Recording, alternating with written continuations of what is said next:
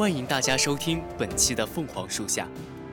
太史公曾言：“礼以节人，乐以发和，书以道事，诗以达意，易以道化，春秋以道义。”拨乱世反之政，莫近于春秋。其中，《诗经》作为中国历史上最早的一部诗歌总集，开中国古代诗歌之先河。所谓“三光日月星，四诗风雅颂”，《诗经》内容之丰富，涵盖了劳作、战争、风俗、爱情，甚至天文地理、动物植物等方方面面，是西周至春秋中叶这段历史的写照，也作为古代独具一格的百科全书流传至今。本期情调将为大家带来其中的一首诗歌《秦风》。与其相关的故事，就在波澜壮阔的先秦时代逐渐展开。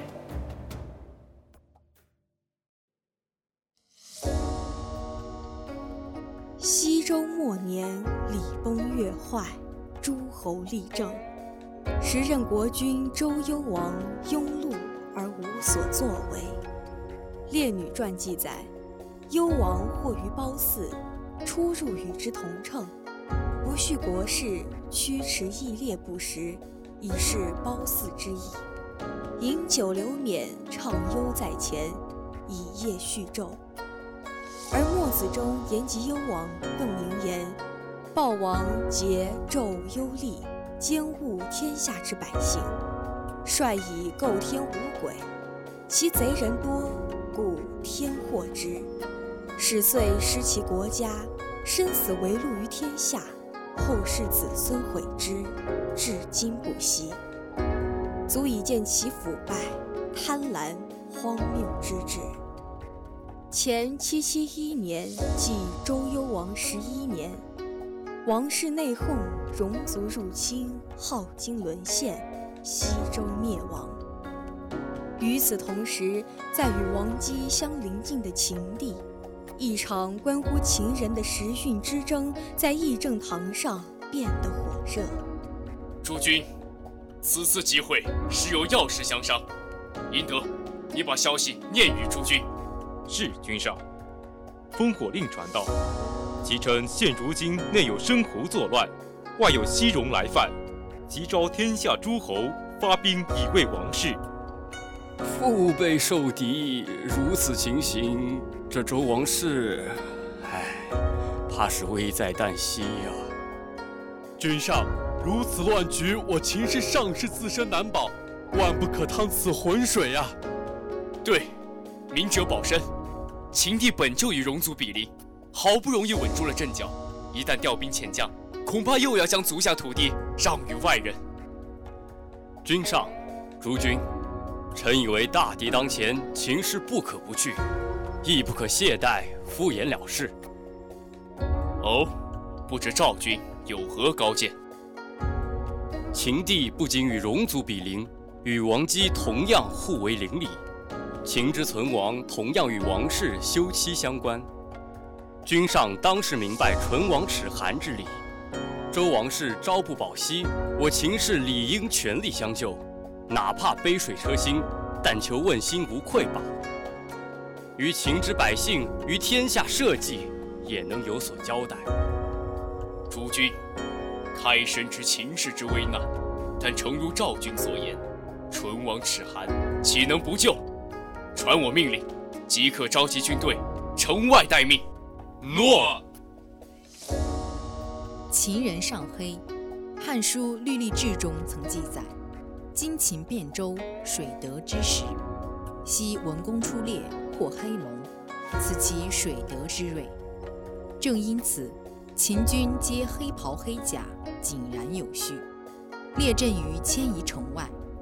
虽秦襄公即位初，将其妹缪莹嫁给戎人封王为妻，以分化戎人，但秦军与戎军之间的大小冲突依然不断。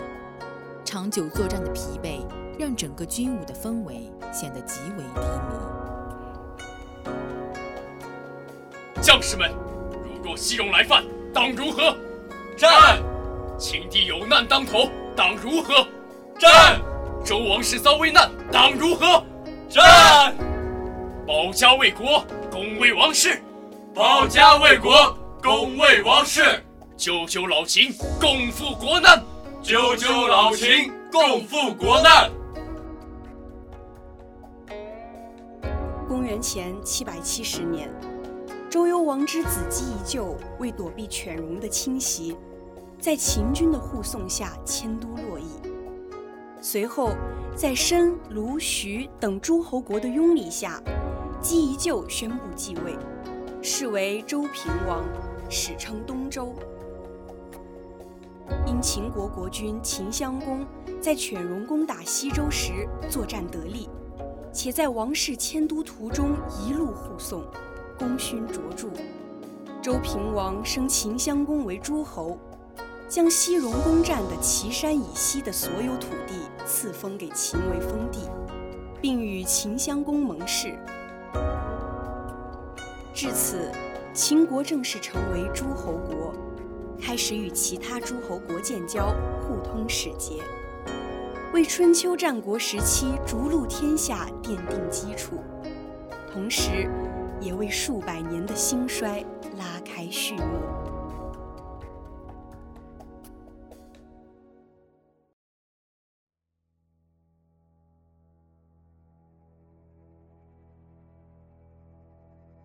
秦人始居陇山以西，今甘肃省东部，与戎人杂居错处，远离中原。周王室东迁之后，秦人逐步东进，历经若干代人的努力，至秦穆公时征服关中。此后，至秦惠文王娶巴蜀前，期间长达近三百年，秦国的国土一直稳定居于各诸侯国封地的最西端。秦国的北西南三面皆无强敌，而西侧则以戎族最为猖獗，长久以来纷争不断。周平王东迁洛邑之后，将西戎所处的极西之地尽数允诺给秦国作为封地。此后百余年，秦国军力更多向西方倾斜，从戎族手中逐步夺取土地，开辟疆土。阿哥，阿哥，你怎么也要离家去了？阿妹，阿哥也要投军报国，我可不能被同乡的小胜小瞧了。那阿哥，你哪时候能够回来？等那些外族被打怕了、打退了，打到他们不敢再侵犯我们国家的时候，等军上不再需要我们四处征战的时候，我一定回来。嗯，阿哥，我从先生那儿学了首诗，听说军伍里都在传着念，我偷偷记下几句，你听听。岂曰无衣，与子同袍。王于兴师，修我戈矛，与子同仇。岂曰无衣，与子同泽。王于兴师，修我矛戟，与子偕作。岂曰无衣，与子同裳。王于兴师，修我甲兵，与子偕行。秦之穆公时。基本占领了整个关中，随后陆离西向，开拓疆土。至春秋中期，西戎八国服于秦。此后，西方戎族各部已经无法对秦国构成威胁。此后，经数代秦军收归整合，秦国力量进一步壮大。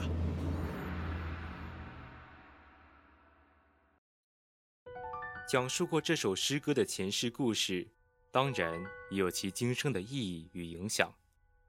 从秦风无意的内容来看，这应当是一首战歌。全诗充满了激昂慷慨、豪迈乐观以及热情互助的精神，表现出同仇敌忾、舍生忘死、英勇抗敌、保卫家园的勇气。其独具矫健而爽朗的风格，正是秦人爱国主义精神的反馈。秦国位于如今甘肃省东部及陕西省一带。那里木生土厚，民信厚重质直。班固在《汉书·赵充国新晋纪传》中称秦帝民俗修习战备，高尚勇力，鞍马骑射。故秦诗曰：“王于兴师，修我甲兵，与子偕行。”其风声气俗，自古而然。今之歌谣，慷慨风流，犹存焉。朱熹诗集传曾有言：“秦人之俗，大抵上气概，先勇力，望生亲死。”故其见于诗如此。这首诗意气风发，豪情满怀，真实地反映了秦地人民的尚武精神。正如先前故事所展现的，在大敌当前、兵临城下之际，秦地人民顾全大局，拱卫王室，一呼百应，积极响应秦襄公号召，团结协作，一致对外，表现出崇高无私的品质和英雄气概。由于此诗旨在歌颂，以展现美感为主，所以对秦国军民来说都有着巨大的鼓舞力量。据《左传》记载，前五零六年，吴国军队攻陷楚国都城郢都，楚臣申包胥到秦国求援，立依于庭墙而哭，日夜不绝声，少饮不入口。七日，秦哀公谓之父无衣，酒顿首而坐，秦师乃出。此后，秦国军队士气高涨，百姓同心，协同楚军一举击退吴兵。帮助楚国成功复国。可以想象，在秦王誓师时，诗歌无一，便犹如一首誓词，动员人心。每一个将士听后，莫不斗志昂扬，心潮澎湃。如前所述，秦人尚武好勇，反映在这首诗中，则以气概盛。诵读此诗，不禁为诗中火一般燃烧的激情所感染。那种慷慨激昂的英雄主义气概，令人心驰神往。之所以造成这样的艺术效果，第一是每章开头都采用了问答式的句法，一句岂曰无衣，像是深切的自责，又如同不甘的反问，充斥着难以遏制的愤怒与愤慨，仿佛在人们复仇的心灵上点上一把火。引动所有将士们的共同响应。与子同袍，与子同责，与子同伤。第二是诗歌中的语言富有强烈的动作，修我戈矛，修我矛戟，修我甲兵，无一不使人想象到战士们磨刀擦枪、舞歌挥戟的热烈场面。这样极具感染力、凝聚力、号召力的诗歌，足以鼓舞人心。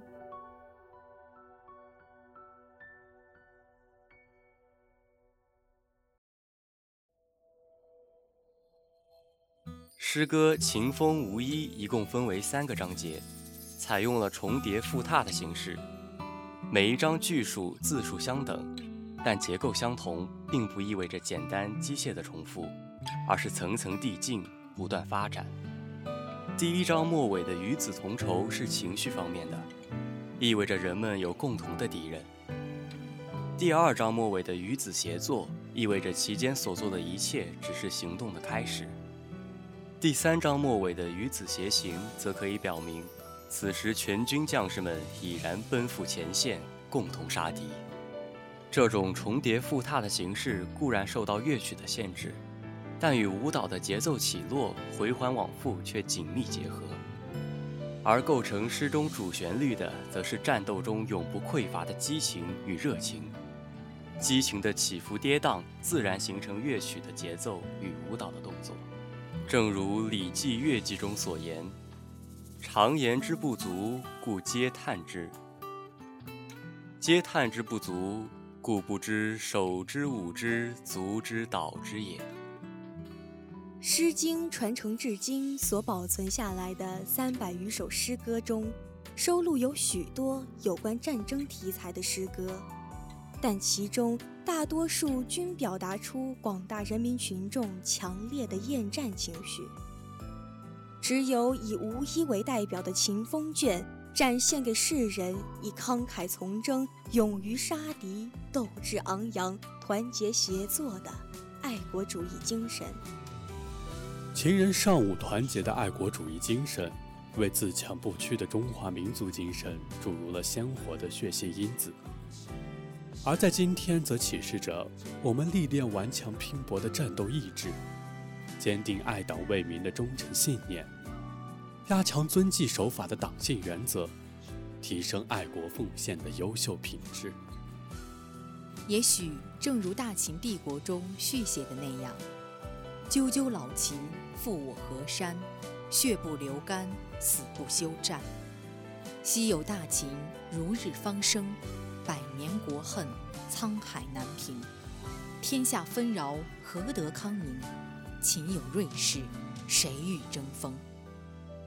秦之所以能吞二周而亡诸侯，履至尊而治六合，一统天下，威震四海，其独特的民风不可或缺。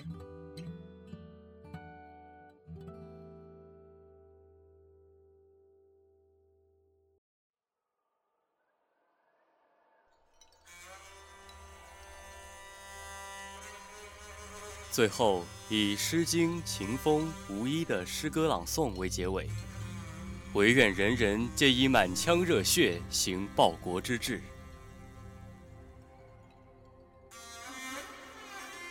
岂曰无衣，与子同袍。王于兴师，修我戈矛，与子同仇。岂曰无衣，与子同泽。王于兴师，修我矛戟，与子协作。岂曰无衣，与子同裳。王于兴师，修我甲兵，与子偕行。